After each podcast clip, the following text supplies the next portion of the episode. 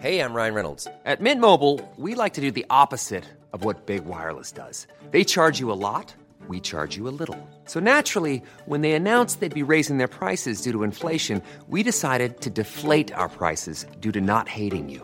That's right. We're cutting the price of Mint Unlimited from $30 a month to just $15 a month. Give it a try at mintmobile.com slash switch. $45 upfront for three months plus taxes and fees. Promo rate for new customers for limited time. Unlimited more than 40 gigabytes per month. Slows. Full terms at mintmobile.com.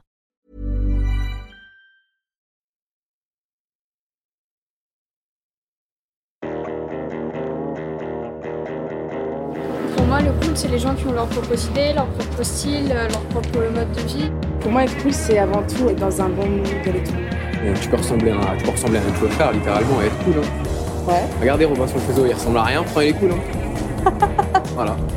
Être cool, ça veut dire être sympa avec les gens. Ça veut dire que le respect, il est là, tu vois. Je sais pas. Bah non, je sais pas. Écoute, être cool pour moi, euh, c'est être comme moi.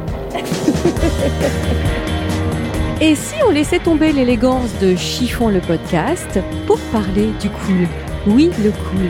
Qui est cool? Qu'est-ce que le cool? Où est le cool? C'est exactement ce que nous dirons dans Fashion Gasoil. Fashion Gasoil, un magazine en ligne, mais aussi un podcast. Et vous, qu'est-ce que vous en pensez? Qu'est-ce que le cool? On y va? C'est parti. Pour ce nouvel opus de Fashion Gasoil, je ne vais pas vous ouvrir les portes d'une maison de couture ou d'une marque, mais je vous invite à découvrir les coulisses du salon Tranoï avec son directeur général, Boris Provost. Bonjour Boris. Bonjour Valérie. Alors je suis ravie de décrypter un peu euh, une nouvelle, une autre forme de la mode que les professionnels connaissent, mais qui, qui peut intéresser les, les non-professionnels. C'est toujours passionnant de, de connaître euh, les coulisses. C'est ce qu'on fait avec, euh, avec Fashion Gasoil. Alors avant de présenter Tranoï, est-ce que tu peux te présenter à nos auditeurs? Oui, avec plaisir. Alors écoute, je suis, je suis d'origine bretonne et euh, je suis arrivé. Ouais, Ça, il fallait le placer. Ça, il fallait le placer parce que le pour la communauté euh, bretonne qui nous, euh, qui nous écoute, je crois que c'est important de, de, de- de le On les replacer. salue. Voilà, On on, les les salue. exactement. Euh, donc voilà, après des études de, de, commerce, je suis monté à Paris en 98, euh, où j'ai fait des études dans la, dans, dans la communication. Et lors de, de, de premiers stages, je, je suis arrivé dans divers bureaux de presse. Donc j'ai travaillé avec Evelyne Argelès, avec euh, Brigitte Chouet, qui étaient des, des attachés de presse indépendantes. Et euh, bah, dans, ces bureaux, on travaillait pour plusieurs euh, marques euh, de mode, euh, dont Repetto, euh, dont les gants Georges Morand, euh, de la distribution aussi, beaucoup dans le sport. euh, Quand j'ai quand j'ai démarré avec Rossignol, euh, Intersport, les montres Casio, euh, pas mal de marques euh, un peu lifestyle. Et puis euh, très très vite, on avait un de nos clients qui était qui était un salon. Euh, qui était le salon première classe, le salon de l'accessoire de mode, euh, Qui existe encore. qui existe encore, oui, qui a été créé en, en, en 89, qui a 32 ans aujourd'hui, euh, qui était un de mes premiers clients. Et puis ça a été, ça a été vraiment, bon, on va l'expliquer, ma découverte de, de l'envers de la mode, Oui, comment comment s'organiser le retail, la distribution et comment, enfin. Le salon, euh, euh, comment il représentait un outil incontournable pour développer euh, sa, marque, sa marque pardon, et, et- et la distribuer. Donc ça, ça a été vraiment ma, ma première expérience avec le, le média salon. Euh, puis après, je suis passé par diverses agences et en fin de compte, ceux- les organisateurs de ce salon, les fondateurs, Xavier Clergerie et Bertrand Fouache, m'ont proposé de rejoindre l'aventure euh, en, en 2003 et de, de reprendre la communication. Euh, donc à l'époque, ils géraient deux salons, Wooznext, qui était plutôt un salon des modes urbaines. hein. on était euh, début des années 2000, euh, en plein dans le streetwear, l'urbanwear. euh, euh, donc c'était le salon référent français et première classe, le, le- le salon de l'accessoire. J'y ai passé 13 ans, euh, 13 ans euh, de bonheur, euh, de, de joie, euh, euh, de réussite aussi, parce que euh, je suis rentré dans une, dans une toute petite PME où on était un peu moins de 20, c'était très familial. Euh, et puis j'y ai fait plusieurs postes. On a développé des salons, euh, des salons à l'étranger. Euh, euh, voilà, on a, on a, on a, on a racheté d'autres salons, on a grossi, on a créé plein de nouveaux, plein de nouveaux événements. Ça a été une expérience très enrichissante pendant 13 ans. Donc euh, voilà, j'ai à peu près euh, un peu plus de 20 ans de carrière, donc 13 ans, ça fait plus de la moitié, donc c'est c'est un, un passage assez important. Euh, et puis, euh, à l'aube de mes 40 ans, euh, bah, une envie de faire autre chose. Les fondateurs allaient quitter le navire. Voilà, j'avais envie de me, frotter à autre chose. Je pensais que j'avais fait un peu le tour, le tour de la mode. Et puis, j'ai des, parents restaurateurs. et ma deuxième passion après la mode, c'est quand même la gastronomie, l'art de vivre au sens, large, le tourisme, le voyage. Et j'ai eu la chance de rejoindre un, un autre groupe organisateur de salon qui s'appelle Ride Exposition, qui est le deuxième groupe mondial, euh, pour prendre la direction euh, d'un département Hospitality and Food. Mhm. Euh, C'est eux qui font équipe hôtel aussi. voilà, exactement. Et donc, j'ai pris la direction d'Équipe Hôtel au début. Euh, donc, Équipe Hôtel, pour situer, c'est le salon référent des hôteliers et des restaurateurs français. On y trouve tous les fournisseurs quand vous voulez monter un hôtel, de euh, ta batterie de cuisine à ton four, euh, à ton mobilier, ton revêtement de sol, Les ta vaisselle, aussi. oui, le, le- le vêtement professionnel aussi qui évolue beaucoup, euh, parce que beaucoup de créateurs de mode s'y sont frottés justement aussi pour, pour habiller ou créer des tenues euh, d'hôtels euh, ou de restaurants. Euh, voilà, donc j'y- ai travaillé pendant, pendant, pendant trois ans. J'ai découvert un monde de la gastronomie formidable, dans lequel je me suis aussi beaucoup amusé. Le milieu de l'hôtellerie aussi en plein bouleversement euh, sur euh, l'expérience client, on va en parler, je pense Valérie, Oui. mais voilà, dans, dans, dans, dans, l'hôtellerie comme dans le retail de mode, euh, c'est une des clés fondamentales du renouveau de ce secteur. Et puis en 2019, euh, un des fondateurs du salon Tranoï, euh, euh, salon qu'on va détailler, euh, cherchait un nouveau, un nouveau dirigeant et m'a contacté. Et puis bah, j'ai foncé un peu tête baissée en septembre 2019 parce que pour moi c'était l'opportunité de reprendre une petite PME, une petite équipe et de, de, de, de redévelopper euh, ce salon, euh, de le repositionner. Euh, des, nouveaux- des nouveaux. Je me souviens des articles et des interviews de toi à l'époque. Euh, c'est vrai que tu avais. J'avais j'avais beaucoup d'envie, alors euh, qui- qui- que je vais pouvoir exprimer, mais Tu euh, as été freiné dans ton j'ai élan. été en freiné dans mon 2020. élan, ouais. Mais voilà, juste avant, pour les non-initiés, ouais. qu'est-ce que Tranoï? Alors, Tranoï, c'est un salon de mode. Qui a Euh, été créé en 98. Non, qui a été créé en 89. 89 Ouais, ouais, il y, a eu- il y a eu plusieurs dirigeants. Il a été créé par une femme, euh, Marielle Gamboa, en 89, qui en 1999 euh, le revend à, à, quelqu'un qui était un, un- un professionnel du salon et qui du coup s'associe en 2005 euh, avec euh, le fondateur d'un- d'une des boutiques référentes à Paris euh, qui se nomme l'éclaireur.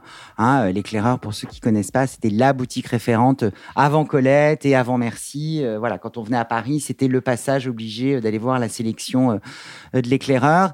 Et je dirais que de 2005 à 2015, c'est- l'heure de gloire de Tranoï euh, qui se développe, qui a lieu à New York, qui a lieu plusieurs fois par an à Paris. Et pour revenir sur ta question, Valérie, c'est quoi euh, Tranoï? C'est un salon de mode donc, qui présente des créateurs à des détaillants. Donc, les boutiques dans lesquelles ceux qui nous écoutent achètent des vêtements viennent se sourcer, s'inspirer, découvrir des marques dans nos salons. Euh, à peu près neuf mois avant, euh, six, mois- allez, six à neuf mois avant euh, qu'ils puissent les avoir en boutique Mhm. et les vendre. Donc, c'est, euh, je dirais, le moment où ils viennent découvrir, choisir la sélection des marques qui vont proposer à leurs clients euh, en boutique. Qui viennent acheter tout Ils viennent acheter, Oui. tout simplement. Mhm. Voilà, tout simplement. Euh, Alors, ces salons sont ouverts Alors, le, le, le, le, le- le public de nos salons, ce sont en exposant des marques de mode, de prêt-à-porter et d'accessoires. Et le public visiteur sont des détaillants multimarques, des acheteurs de grands magasins, Gary Lafayette, Bon Marché, euh, Neiman Marcus aux États-Unis, euh, Selfridges à Londres, Takashiyama au Japon. Euh, donc du monde, du monde entier, hein, parce que Oui, on a la chance d'être pendant la Fashion Week de Paris. Et la Fashion Week de Paris, on, on va aussi en parler, mais une Fashion Week très internationale en termes de public, d'où l'aura cette Fashion Week qui est la Fashion Week numéro un au monde. Euh, et puis, on, accueille aussi des journalistes, Valérie, euh, comme toi, qui a pu euh, déjà venir visiter le salon, parce que tu viens y découvrir les tendances, les créateurs qu'il va falloir suivre demain. Et puis, évidemment, aujourd'hui, on accueille de plus en plus d'influenceurs, de blogueurs, d'Instagrammeurs, et puis les, les acteurs référents du e-retail aujourd'hui et des plateformes de vente de mode. Et donc, quelqu'un qui n'est pas professionnel ne peut pas venir dans, au salon. Ne peut pas rentrer. euh, normalement, ne peut pas rentrer. Après, euh, on est assez sympa chez Tranoï. Si on a des fans de mode qui nous contactent et qui veulent venir euh, euh, découvrir, évidemment, pour les aficionados, on fait des petits, des petits, des petits laissés-passer. Par exemple, tous les étudiants de mode de Oui, Paris. Il y a une journée où on les accueille. Voilà, donc je dirais que le, le- le- le- les gens un peu périphériques euh, au milieu de la mode euh, sont, euh, sont aussi les bienvenus. Mais bon, on, vérifie l'identité de chacun quand même parce que euh, il est important que, que ce soit réservé qu'aux professionnels. Qu'est-ce que, est-ce que vous, comment vous sélectionnez les marques qui sont présentes? Comment ça se passe? Moi, moi, par exemple, je crée une petite marque. Non, je- c'est un exemple. hein, Je Mm. ne crée pas de marque, mais on va mais, dire mais tu n'oublies pas de nous appeler si tu en crées une. tout de suite, tout de suite. Donc, dans, à- dans ce, moment- à ce moment-là, je viens vers vous. Enfin, je viens et je dis voilà, je voudrais avoir un stand. C'est ça? Oui, alors tout, tout- simplement, tu fais, tu monde fais. euh, Il faut euh, faire can- une lettre de tu fais une non, tu fais une candidature sur notre site internet où tu expliques un peu ta marque, ton chiffre d'affaires, ta stratégie de développement, euh, l'ADN de ta marque, euh, ton positionnement, euh, ton benchmark concurrentiel, c'est qui tes concurrents, à côté de qui tu voudrais être vendu, euh, pour qu'on comprenne un petit peu euh, ton univers. C'est quoi ta consommatrice, à Mhm. qui tu t'adresses, comment tu la définis. Euh, de là, euh, on juge sur le produit, donc sur le style, hein, donc euh, vraiment la, la démarche stylistique du, du, du produit. Ce qui- pardon, c'est ce qui fait l'originalité de Tranoï. Oui. J'aime beaucoup ce salon parce que c'est pas, c'est pas foire. Euh, Il y a certains salons, c'est un peu, euh, c'est un peu la grande foire. bah, C'est-à-dire qu'on on oui, essaye sélection, on le voit. On, Voilà, voit la on c'est pour ça qu'on fait un comité. On se, on se réunit toutes les semaines avec des regards aussi différents. Alors moi, par exemple, je représente la, dans le comité la personne qui est un peu plus business oriented. Euh, J'en ai dans l'équipe qui sont très style, très mode.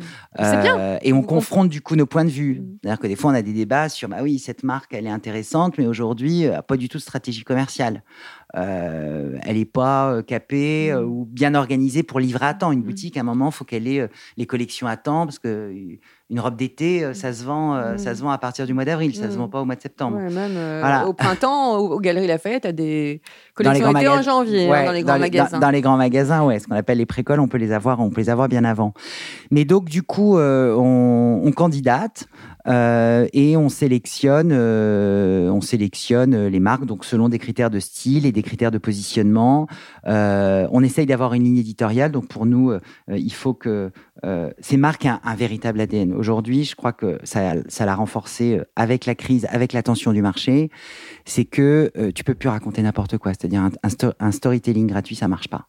C'est-à-dire qu'à un moment, il faut que tu, euh, si tu nous affirmes que tu fabriques français, il faut que tu fabriques français, que, ton, que tes fils euh, soient français, que tes tissus Mm. soient français. Enfin, il faut, il, il faut plus bullshiter le client. Aujourd'hui, il y, a- il y a quand même une montée en expertise euh, euh, du client, surtout parce qu'on on- on s'adresse à une mode qui est plutôt haut de gamme, hein, qui, est, qui est- qui est- qui est Mm. premium, qui a un certain prix. Donc, le, le- le consommateur, il est éduqué. il n'est pas dans une consommation compulsive. Euh, donc il va, euh, il va vouloir, euh, je dirais, choisir pourquoi, pourquoi il achète cette robe, cette robe, cette robe plus qu'une autre. Dans une interview, euh, j'ai fait une petite enquête, j'ai regardé, et euh, dans- tu disais dans Fashion United, euh, c'était de mémoire en septembre 2019, À mon arrivée à Tranoï, ouais. déjà, déjà, en arrivant à Tranoï, tu remarquais qu'il y avait des difficultés et que le marché était tendu. Il y avait un souci, je te cite, un souci de rentabilité sur la présence des marques. Est-ce que tu peux euh, nous expliquer ça? C'était avant le Covid, hein, 2019 déjà. Oui, bah, bah, bah, déjà, le, marché euh, euh, du retail était déjà en train de se réorganiser avec, l'avènement de toutes les plateformes en ligne, avec l'avènement d'Instagram où tu viens dans le salon pour découvrir des, pour découvrir des collections en avant-première. Aujourd'hui, avec les réseaux sociaux, beaucoup de marques euh, communiquent et donc rendent accessible euh, l'information au consommateur. Donc, moi, j'ai toujours cru que le consommateur influençait le retail. C'est-à-dire que quand tu as un regard fin, une analyse côté sensitif, hein, Mhm. parce qu'on est quand même dans des milieux aussi euh, très sensitifs, euh, tu peux détecter ce que va vouloir le, cons- le- le consommateur. Et je crois que c'est d'autant plus vrai parce qu'aujourd'hui, on a un consommateur qui est, qui est, qui est, qui est, sur- qui est surinformé. Oui. Donc, euh, donc, du coup, euh, il faut que ta, ta, ta sélection de marques quand tu un retailer, elle soit, elle soit d'autant plus te- pertinente. Euh, argumentée quelque part, tu vois, enfin qu'elle qu'elle- qu'elle- qu'elle soit. euh, Mais il faut que les marques aussi aient un ADN. Voilà. Un vrai il faut, ADN. faut qu'elles aient un, ADN, une véritable histoire. euh, Tu parlais pas aussi de l'aspect financier?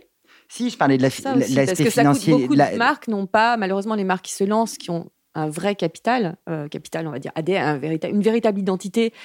Moi, je connais des marques qui ont vraiment, qui pourraient être à Tranoï et qui disent, je n'ai pas les moyens. Bah, parce que qu- quand je parlais que le marché s'est étendu, pour moi, le marché s'est professionnalisé. Aujourd'hui, moi, moi, je me souviens quand j'ai démarré il y a 25 ans, la plupart des publics qui venaient euh, dans les salons, c'était le, le- le- le tissu de la distribution de mode était fait par des Mhm. retailers indépendants. Mhm, Donc, mhm. tu allais dans des petites boutiques, euh, allais chez des commerçants, Mhm, si tu mhm. veux. Alors, tu livrais 15 jours après, euh, euh, le détaillant, il avait un coup de cœur pour, pour une personne, il disait, bon, c'est pas grave, allez, je vais te prendre, Mhm. et puis on faisait un effort financier. Là, quand tu veux vendre sur des grosses plateformes comme Sarenza, euh, ou même un site comme le printemps.com, si tu veux, euh, il faut que tu sois hyper carré dans ta prod, dans ta livraison, dans ton prix, dans ta rentabilité. euh, Enfin, je veux dire, dans, dans- dans Ouais. ton, dans ton niveau de marge. Donc, rien ne, rien ne doit être laissé au hasard. Donc. Je dirais que le marché, il se tend sur son exigence euh, professionnelle. Mhm. Parce que tu es créatif, c'est génial. Tu as, la bonne idée, tu as le bon concept, parce que tu as, voilà, trouvé le bon concept de marque et identifié pour une, pour, pour, une, pour, une, pour une consommatrice. Mais derrière, il faut que tu sois un bon communicant, il faut que tu sois un bon gestionnaire, il faut que tu aies une, euh, une connaissance de la fabrication Une euh, connaissance de tes clients. de, tes Non, mais clients. Donc, si tu veux, on te demande quand même d'être à c'est- 360 aujourd'hui. C'est- Ça, c'est le conseil que tu donnes. aux- bah, Il y a beaucoup de marques qui écoutent euh, Chiffon et Fashion Gasoil. J'associe les deux. C'est le conseil que tu donnerais à des jeunes marques? Oui, je fais le conseil. Et puis, euh, le conseil que je donne aussi, c'est que parler d'argent, c'est pas sale. Je veux dire, à un moment, on va arrêter de se cacher derrière la création pour la création. Je veux dire, à un moment, la création, si elle est géniale, il faut qu'elle se vende. Mhm. Parce que sinon, elle est géniale que pour un espèce de microcosme qui fait que le créateur formidable, il gagnera jamais d'argent et il en vivra jamais. Il sera toujours subventionné. Il fera concours sur concours, subvention sur subvention. Et il y a un moment, sa marque n'explosera À pas. un moment, Donc, il faut vendre. Hein. C'est- faut vendre et donc faut aussi que les créateurs soient bien entourés parce qu'on peut si le créateur c'est pour un gestionnaire c'est pas grave mais il faut qu'il s'entoure aussi des bonnes personnes donc je pense que l'ère du collectif du collaboratif a fait aussi du bien euh, parce que du coup euh, on voit euh, beaucoup de, de, de, de teams de crew euh, derrière derrière des marques ben, c'est quoi? Ben, c'est juste le bon le bon amalgame de compétences qui sont Mhm. complémentaires euh, et qui vont permettre à la marque à la marque de réussir on voit beaucoup de marques qui, qui explosent aujourd'hui avec des gens qui ont fait des écoles de commerce Mhm. et qui du coup s'entourent de quelqu'un de plus créatif. Donc, je dirais que cette complémentarité de binôme, de trinôme, euh, est, est- à mon sens hyper hyper intéressante. Alors, euh, bah, on est obligé d'en parler. hein. Il y a eu 2020. Ouais. Comment tu l'as vécu? Euh, alors avec le Professionnellement parlant. hein, je Ouais, oui. Alors, euh, ouais, c'est un peu tout, hein, parce que le, le, le, le- le pro est quand même très proche du perso dans ce qu'on dans, dans- dans ce qu'on a vécu. On a vécu un arrêt, en vrai, euh, complet, Aucun salon. Complet de notre activité. Alors, on a été empêché euh, de faire notre métier, parce que notre métier de base, c'est notre métier euh, intrinsèque, c'est d'organiser des, événements pour que les gens se rencontrent. Se rencontrent, c'est ça. Rien là. Plus rien. Donc là, plus rien. Le dernier qu'on a organisé est en, est est en mars de l'année dernière. Euh, Mars 2020. voilà, mars 2020. Donc, tu vois, ça va faire allez, 16 mois euh, qu'on n'a pas fait, euh, qu'on n'a pas fait notre, notre métier. Donc, ça, ça a été dur. Ce qui a été dur aussi, c'est le manque de visibilité. Parce que quand on, a, pu faire un salon au mois de mars, on a été euh, confiné 15 jours après. Bon, très vite, le salon de juin, on se dit qu'on va pas le faire. On avait l'espoir de faire septembre sur les collections été. Il faut savoir que en septembre, on présente l'été de la saison d'après. En janvier, on présente l'hiver de la saison d'après. Bon, et puis très vite, bah, ça recule, ça recule, ça recule. Donc, c'est un peu du stop and go. Donc, nerveusement, c'est- difficile. Financièrement, c'est difficile. Tu vois que le marché ne redémarre pas. Puis bon, on a vécu à notre niveau ce que tout le monde a vécu. Mais c'est vrai que l'événementiel et la mode, je dirais que nous, on a eu un peu le double effet qui se coule, euh, a été doublement, doublement impacté parce que la consommation de mode euh, s'est effondrée. Effondrée. On était dans une incapacité de faire des événements. Alors, j'ai la chance d'avoir euh, euh, d'avoir une équipe soudée euh, qui a des idées, qui se bouge. Donc du coup, on avait un projet digital qui était un peu dans les cartons et qu'on a sorti. On a profité du confinement pour travailler notre concept de plateforme. En gros, très simple hein, pour les gens qui nous écoutent. La promesse d'un salon, c'est je fais découvrir des marques et je connecte les gens, bah, sur notre plateforme, on a fait la Mm. même chose. Mm. C'est euh, une plateforme où aujourd'hui on a 220 marques Mm. euh, qu'on peut découvrir en avant-première. euh, et on a tout des syst- un, un système de connexion, de prise de rendez-vous, de suivi, de follow. Et ça, ça va continuer à exister ou pas? Alors ça, ça va continuer à exister. Je dirais même que ça va monter. Je te, pardon de, de te couper, mais Je c'est vrai prie. que là, les, les- les frontières ne sont pas encore euh, à 100% ouvertes. hein, donc, euh, Non, un, les frontières sont pas ouvertes. Deux, euh, nous on croit euh, au digital et encore pendant longtemps parce le que digital.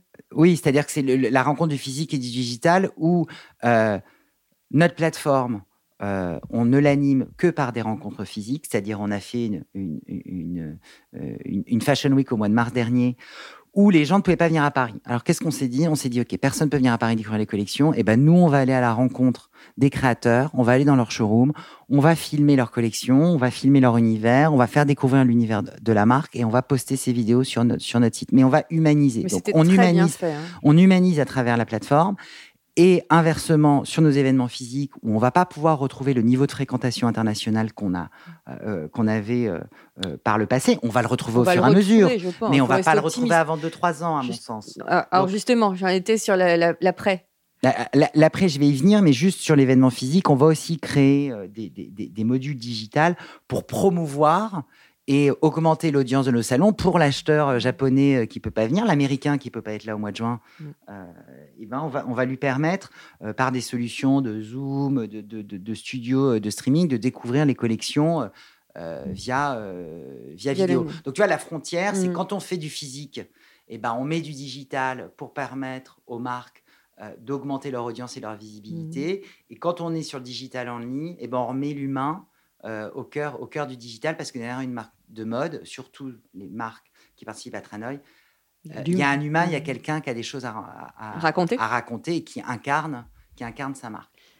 Qu'est-ce que tu penses de les... là je switch directement et après on va revenir à la, à la- au retour de Tranoï en, en présentiel. Qu'est-ce que tu donc 2000 Qu'est-ce que tu penses de l'après Covid Est-ce que ça va changer des choses?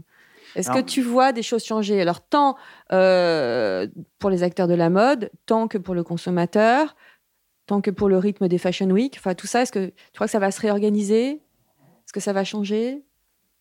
Alors, Comment moi, tu vois ça? je J'ai pas de vérité, en vrai, j'ai des intuitions. Et, euh, et, et je regarde les gens consommer, et je, voilà, je, je, je, je- je parle de, de, micro-phénomènes et je me dis ça pourrait, euh, ça pourrait euh, évoluer dans ce sens. En vrai, tu as, deux, grandes tendances qui s'opposent. Euh, qui ont lieu. T'as le revenge shopping. Donc, le revenge shopping, c'est euh, on a été empêché de consommer euh, pendant, euh, pendant des mois. Donc, Je me lâche complètement. et- et je, je, je surconsomme et je fais un peu n'importe quoi et tout ce que j'ai appris en termes de responsabilité, de traçabilité, de consommer raisonnable, euh, du sustainable, machin. Bah, on l'oublie assez vite parce qu'on est pris par une frénésie euh, de shopping. Alors ça, on l'a vu euh, sur les marchés euh, asiatiques avec la Chine quand, Mm. elle a, quand elle a démarré.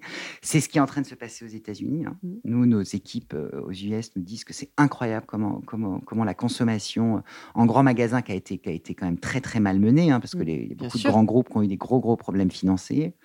Euh, ça repart comme en 14. Alors c'est super pour nous, hein, parce que si ça repart comme en 14, euh, les États-Unis, euh, ils vont revenir se sourcer en Europe. hein. Mhm. Donc ils vont, ils, ils vont revenir à Paris pendant les Fashion Week chercher des créateurs européens et asiatiques pour les ramener aux États-Unis. Donc c'est plutôt un bon signe. Moi, je crois qu'en France, on va être plus, euh, plus, plus raisonnable. Je crois qu'il y a quand même une lame de fond sur une grosse prise de conscience de- de- de- d'une consommation euh, raisonnée et responsable. On le voit à tous les niveaux, on le voit euh, même sur euh, la consommation de grande, grande diffusion, sur des chaînes comme Monoprix, qui ne font que voilà, qui, qui, qui, qui le, qui, le, qui le revendiquent, sur, euh, sur de l'entrée de gamme comme sur euh, du haut de gamme. Je pense que le, le, le consommer euh, responsable et raisonnable va vraiment aujourd'hui être un driver. Alors nous, on le voit dans toutes les nouvelles marques, hein, euh, dans tous les jeunes entre 20 et 25 ans qui lancent des marques. C'est dans l'ADN. C'est-à-dire que c'est même pas un sujet. Ouais, que ah, oui, évidemment, euh, euh, no- no- no- Ça, ça m'intéresse parce que il y a aussi euh, beaucoup de marques qui ont surfé et qui ont fait du greenwashing. Là, maintenant, j'ai l'impression, effectivement, que ça rentre. dans- Bah, et pour des marques, pour des marques, si tu veux, qui ont 20 ans, euh, ça a été difficile de rattraper un peu le retard qu'elles ont pris Mm. sur toute la démarche green. Donc évidemment, tout le monde a voulu le revendiquer. Oui, alors j'ai ma petite, au début, c'était j'ai ma petite ligne bio, Euh, et puis euh, maintenant, il faut que ce soit dans tout le process. Euh, de la ligne, mais tu peux pas faire un N9 te revendiquer 100% bio du jour au lendemain pour les Bien marques sûr. qui existent depuis euh, de- de- depuis des années. Mm. Donc c'est un apprentissage. En tout cas, moi, ce que je note, c'est qu'en tout cas, il y a une volonté et un engagement. Et c'est pas facile pour ces marques-là de passer, euh, de passer au green euh, coûte, et autres. Et Donc que ça prend du coûte temps. très cher, le Made in France. Complètement. Donc, tu es obligé d'augmenter évidemment un petit peu tes prix, de revoir ton sourcing, de revoir ta fabrication. Donc, tu dois quand même repenser euh, toute, toute ta marque. Euh, et en tout cas, moi, je trouve qu'il y a une vraie mobilisation sur le sujet. Euh, les marques prennent des engagements. Et même si elles sont pas 100% clean, tu vois, aujourd'hui, et elles se donnent une échéance en disant voilà, mon cahier des charges, il est à 4, 5 ans pour que je devienne complètement propre. Mhm. Tu vois Euh, mais, mais, mais ce, qui est, ce qui est marrant et ce qui est rassurant, par contre, c'est vraiment, et je tiens à insister là-dessus, sur les, euh, les nouvelles marques euh, qui arrivent sur le marché. Alors, c'est complètement dans l'ADN, c'est même pas un sujet, quoi. Parce qu'elles consomment Voilà, comme ça, elles, en termes de consommateurs, elles consomment comme ça. Parce que je- Elles recyclent, elles font du seconde main, elles font de l'upcycling, euh, elles, font des matières recyclées. C'est comme ça qu'elles c'est ça qui est très intéressant. nos jeunes. Voilà, mais c'est cette jeune génération. Tu vois, j'ai interviewé des, des créatrices danoises euh, dans le dernier numéro de, de Fashion Gasoil, et toutes m'ont dit, mais nous, c'est évident, on, est, on, est- on a déjà un mode de vie green, donc on ne se pose pas la question En de savoir si on est Scandinaves, ou pas. si tu Voilà. avance par rapport à, par rapport à nous. Hein. Et, et- et les- et maintenant, je remarque que les jeunes générations ne mettent pas ça en avant. Ça fait partie de leur ADN, comme tu dis, et ça, c'est- ça c'est pas mal. Et au niveau du rythme des Fashion Week, est-ce que tu crois qu'il va falloir calmer la cadence, enfin ralentir, arrêter euh, euh, de, de- de- de- comment dirais-je, euh, d'accélérer, enfin d'aller toujours de demander au DA de faire plus, plus, de produire plus, plus, plus, et puis faire plus de shows. Bah, tu sais, c'est la consommation qui drive ça. Aujourd'hui, on le voit dans les marques de luxe qui se portent très très bien avec la crise. Bah, elles, elles continuent euh, à, à être prêts encore plus tôt. euh, Ah, comme, tu tu, crois- comme tu le disais, euh, tu disais, on trouve des robes d'été au Galeries Lafayette au mois de janvier. C'est surtout les marques très haut de gamme, tu vois, qui ont les moyens d'eux et qui ont des clients qui ont euh, une appétence. Mais c'est vrai que ce, ce rythme effréné des Fashion Week, euh, de la production, de présenter euh, beaucoup plus tôt. Il se régule avec la crise, mais Ça pour va- moi, ça ça, va va. revenir. Ouais, ça va. Mais ça tu va crois que c'est revenir. pas un peu antinomique, justement? Tu dis, bon, alors, toutes les marques se mettent au green et tout, et en même temps, euh, il y a plein de voyages en avion, enfin, des- Alors, ça fait partie du deal, en fait. alors, je sais pas si, jeu, c'est lié, s'il y a plein de, de, de, de- voyages en avion. Ce que je sais, c'est qu'en tout cas, dans le business travel, on va beaucoup moins voyager. Mm. Euh, ça, ça c'est certain. Mm. Euh, euh, ADP, Aéroport de Paris, prévoit un retour à la normale en 2025. 2025, pardon. 2025. Donc, euh, donc de toute façon, il va y avoir une, baisse du trafic aérien. Euh, moi, je le vois à titre d'exemple personnel, où je suis allé faire une conférence de presse en Chine, euh, où j'ai pris un avion pour 24 heures. C'est un non-sens aujourd'hui. Mm. Aujourd'hui, on, on fera, on fera plus ça. On le voit, les acheteurs viennent moins nombreux au Fashion Week, ils se concentrent, ils préparent mieux leur voyage. Euh, Ça, pareil, c'est la mais on revient, très intéressant. on revient, Valérie, sur les jeunes générations. Moi, Ouais. j'ai- j'ai- j'ai j'ai- j'ai des jeunes avec qui je pars en vacances, tout ça. euh, ils me disent, mais est-ce qu'on peut faire autrement que prendre l'avion? Est-ce qu'on euh, peut prendre le train plutôt que la voiture? Enfin voilà, eux, c'est complètement intégré. Nous, ça, on se pose même pas la question. On prend l'avion. nous. Oui. la prochaine édition du salon Tranoï donc aura lieu le 25-27 juin. Alors on va dire que c'est une, euh, c'est un salon qui va être exceptionnel. Comment on peut le qualifier? Parce que là, il sera plus petit. Il sera au Palais de Tokyo. Et il est en partenariat Avec la fédération. Alors, du coup, euh, l'édition de juin, euh, pour, pour euh, replacer dans, dans le contexte, à Paris, on a une Fashion Week femme deux fois par an en mars et fin septembre, et une Fashion Week homme en juin, en janvier et en juin. Donc là, on redémarre sur une, sur une Fashion Week homme, qui est une Fashion Week, je dirais, plus confidentielle par rapport à la Fashion Week femme, qui est vraiment la Fashion Week euh, la plus internationale euh, et la plus, la plus connue, euh, la plus connue au monde et qui attire le plus de public. Toutes les frontières ne sont pas ouvertes. Donc, euh, on va avoir des créateurs euh, majoritairement européens. On va être sur 25, euh, Ouais, c'est 25 ça, c'est marques qui nous, 25 qui nous marques. rejoignent. Et on est vraiment sur un positionnement très jeune création, première, première ou deuxième collection, et sur un vestiaire masculin très créatif et jeune. Voilà. Et là, c'est Euh, vous les- qui les avez sélectionnés? Là, alors, C'est l'équipe? on a, on a fait donc euh, on a signé un partenariat avec euh, les organisateurs de la Fashion Week, avec la Fédération de la haute couture et de, la, mode, hein, qui sont les organisateurs de la Fashion Week. Donc les organisateurs de la Fashion Week, ils- ils- ils organisent le calendrier des défilés, et ils coordonnent. Toute, la semaine de la mode à Paris entre euh, ces défilés, des grandes maisons, des marques plus confidentielles. Ils ont un showroom qui s'appelle Sphère euh, au Palais de Tokyo. où Ils présentent euh, des jeunes créateurs qui sont soutenus par le, défi. Et nous, on vient en complément en tant que salon partenaire officiel de la Fashion Week, où on accompagne ces marques créatives dans leur développement commercial. Donc oui, ça va être un salon confidentiel, j'ai pas en- en- envie de dire ça, mais ça, va être, ça va être un salon de la reprise. Il est ouvert. Ouvert aux il est- co-professionnels Il est, au- il est ouvert aux professionnels. Euh, je pense qu'on va avoir beaucoup de gens de l'écosystème de la mode euh, qui vont venir parce que les gens Ah, mais ont attends, mais très moi, envie je de se revoir. ravie, Je suis ravie ont très aller. envie de se revoir, de revoir du produit, de revoir des créateurs, de, de, de, de, de reparler euh, euh, création euh, et, et- et de rééchanger, de toucher du produit, de toucher des collections, de checker les matières et les coupes. Euh, je suis content parce que on a, on a vraiment euh, euh, des jeunes marques qui participent pour la plupart pour la première fois euh, à Tranoï euh, sur la sélection masculine. Euh, on a des marques comme euh, euh, Mouti, euh, comme Filéo, comme Steven Passaro, euh, qui sont euh, voilà, qui pour moi renouvellent le vestiaire masculin. Euh, 8 IGB aussi qui, renouvellent complètement euh, les codes de l'urban wear. Euh, donc ça va être oui, ça va être très créatif. Euh, ce sera pas aussi festif qu'on le voudrait à cause de certaines restrictions. On pourra pas faire des grandes fêtes au Palais de Tokyo, mais c'est notre première édition au Palais de Tokyo, donc on est content. À partir du mois de juin, enfin, et euh, à partir de la reprise, on aura lieu quatre fois par an au Palais de Tokyo.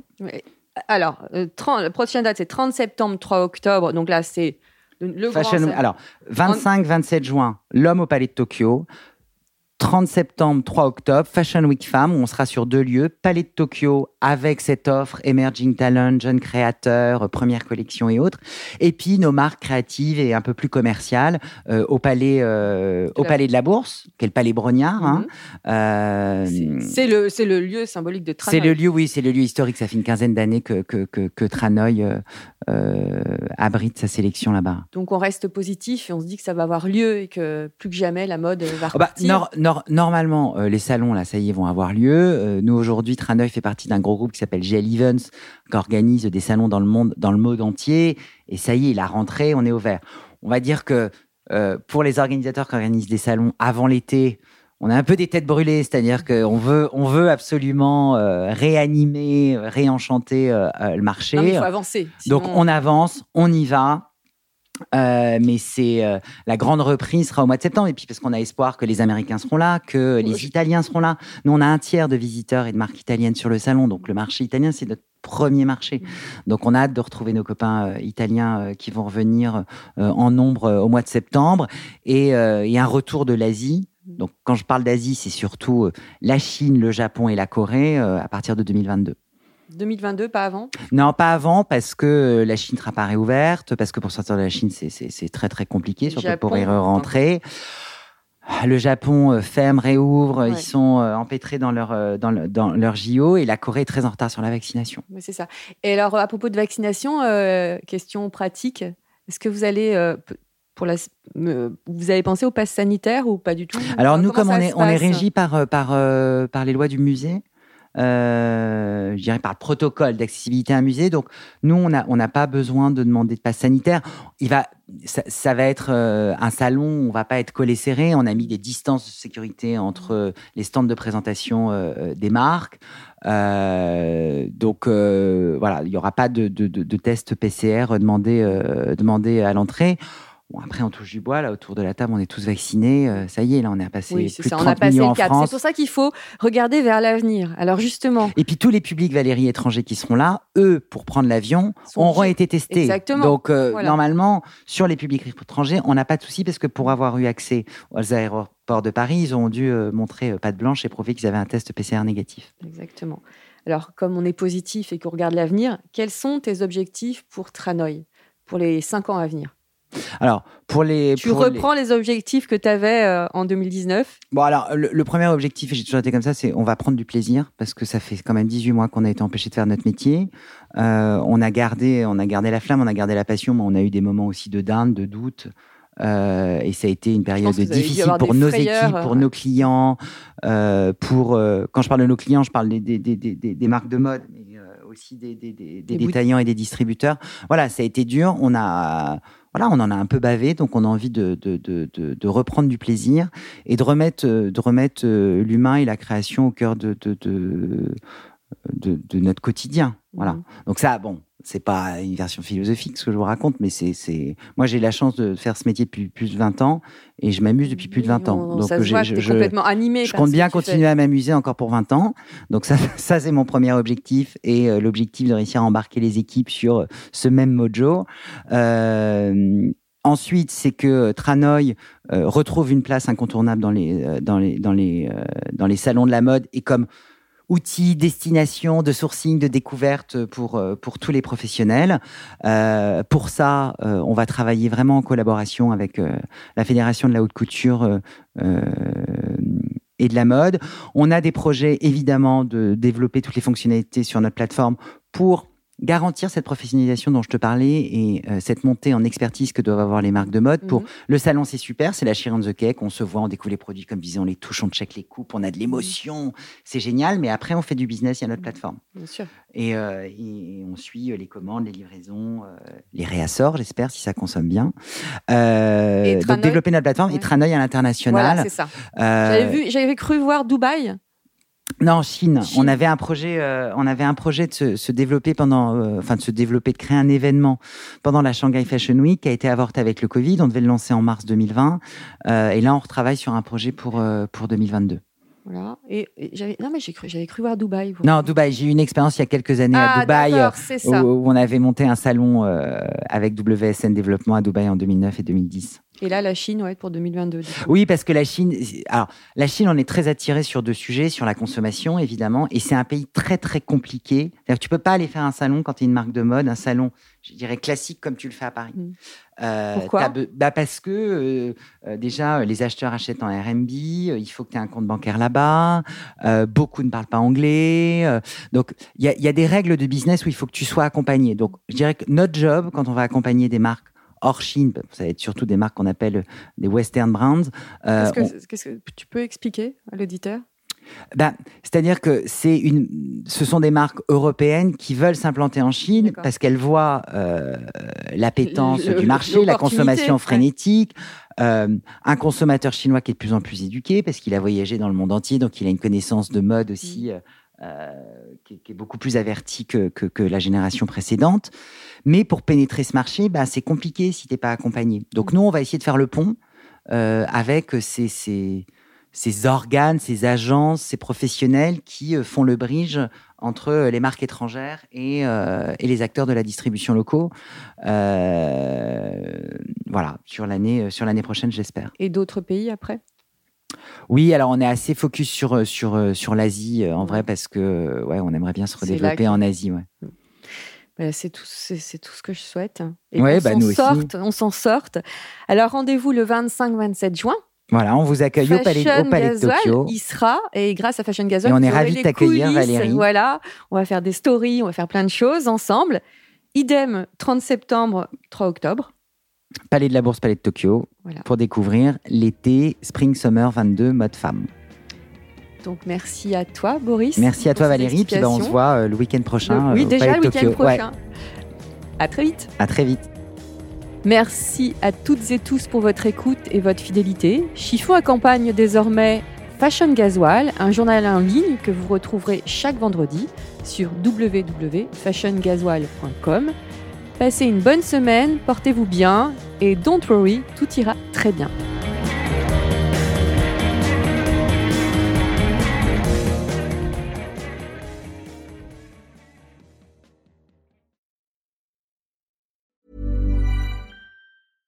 Imagine the softest sheets you've ever felt. Now imagine them getting even softer over time. That's what you'll feel with Bowl and Branch's organic cotton sheets. In a recent customer survey, 96% replied that Bowl and Branch sheets get softer with every wash. Start getting your best night's sleep in these sheets that get softer and softer for years to come. Try their sheets with a 30-night guarantee. Plus, get 15% off your first order at bowlandbranch.com. Code BUTTERY. Exclusions apply. See site for details.